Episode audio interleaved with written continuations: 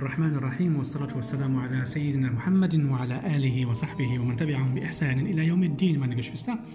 Ich freue mich wieder heute beim letzten Impulsvortrag zum Bittgebet, zum Dua. Ich möchte mit euch die verschiedenen Formen, wie ein Bittgebet erhört wird, heute ansprechen. Es gibt verschiedene, also es gibt drei Wege, wie ein Bittgebet oder dein Bittgebet erhört wird. Das erste ist, dein Bittgebet wird genauso erhört, wie du es haben wolltest. Oh Allah, sorge dafür, dass ich das und das und das, also hilf mir dabei, dass ich das und das und das schaffe. Du bekommst es. Oder yuachar, das wird äh, dir nicht sofort erhört, sondern das bekommst du erst im Jenseits erhört. Und das dritte, es wäre so gewesen, dass dir etwas zugestoßen wäre und dann machst du Dua und bittest darum und das und das, aber das bekommst du nicht, aber du wirst dafür vor irgendwas, was eigentlich nicht gut für dich ist, verschont. Der Prophet, also wo habe ich das her? Der Prophet sallallahu alaihi wasallam sagt, ich sage das mal auf Arabisch, ما من رجل يدعو بدعاء إلا استجيب له. Es gibt keinen Mensch, der ein Bittgebet ausspricht, ohne dass Allah ihm sein Bittgebet erhört. Wir wissen ja noch, Inna Allah hayyun karim. Allah ist voller Scham und großzügig, gibt, auch wenn er nicht gefragt wird. Er schämt sich, wenn sein Diener seine Hände hochhebt, dass er ihm sein Bittgebet nicht erhört. Der Prophet, wie gesagt, alle Bittgebete werden erhört. Das ist ausgeschlossen. Entweder er bekommt das im Diesseits oder man, also Allah subhanahu wa ta'ala, lässt das, er spart, also spart das für ihn bis zum Jenseits. Oder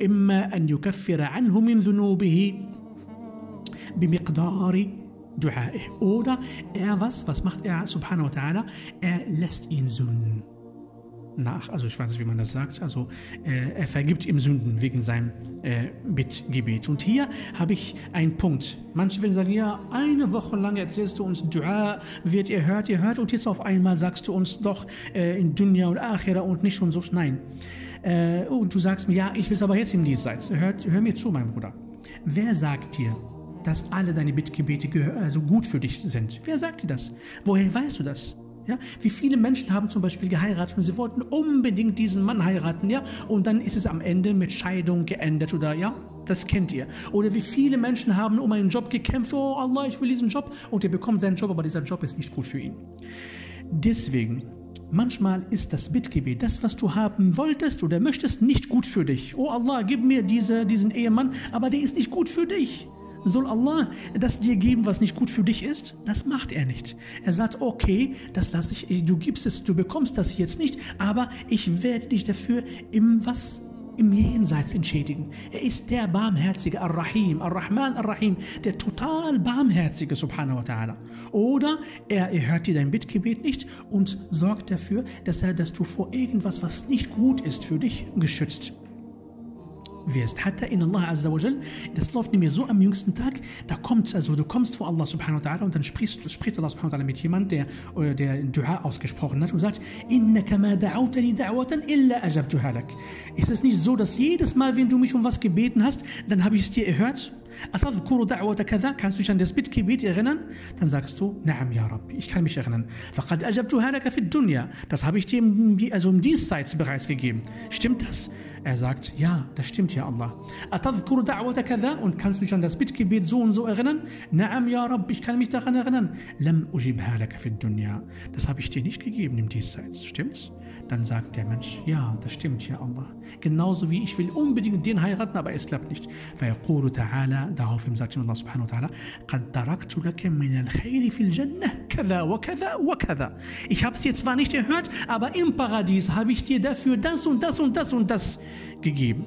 So حتى يتمنى المؤمن أن الله لم يجب له دعوة في الدنيا. Also der Gläubige geht so weit, dass er sagt, oh schade, dass mir Allah im Diesseits Sachen, also Bittgebete erhört hat, weil er sieht, was er für eine Entschädigung bekommt. Ihr seht, meine Geschwister, Allah subhanahu wa ta'ala, extrem barmherzig, extrem nett, extrem liebevoll, vor, also fürsorglich, alles, alles ohne Ausnahme, alles Mögliche, meine Geschwister. So ist unser Herr subhanahu ta'ala. Aber macht bitte Dua und denkt nicht, ja, dass euch nicht erhört wird. Womit ich beenden möchte, ist ein Beispiel aus dem Koran. Ihr kennt ja diesen Mann Qarun. Qarun war extrem reich, ein extrem reicher, aber gottesloser Mensch. Und viele Menschen haben ein Dua gesprochen, oh, hätte Allah uns nur das gegeben, was Qarun gegeben hat.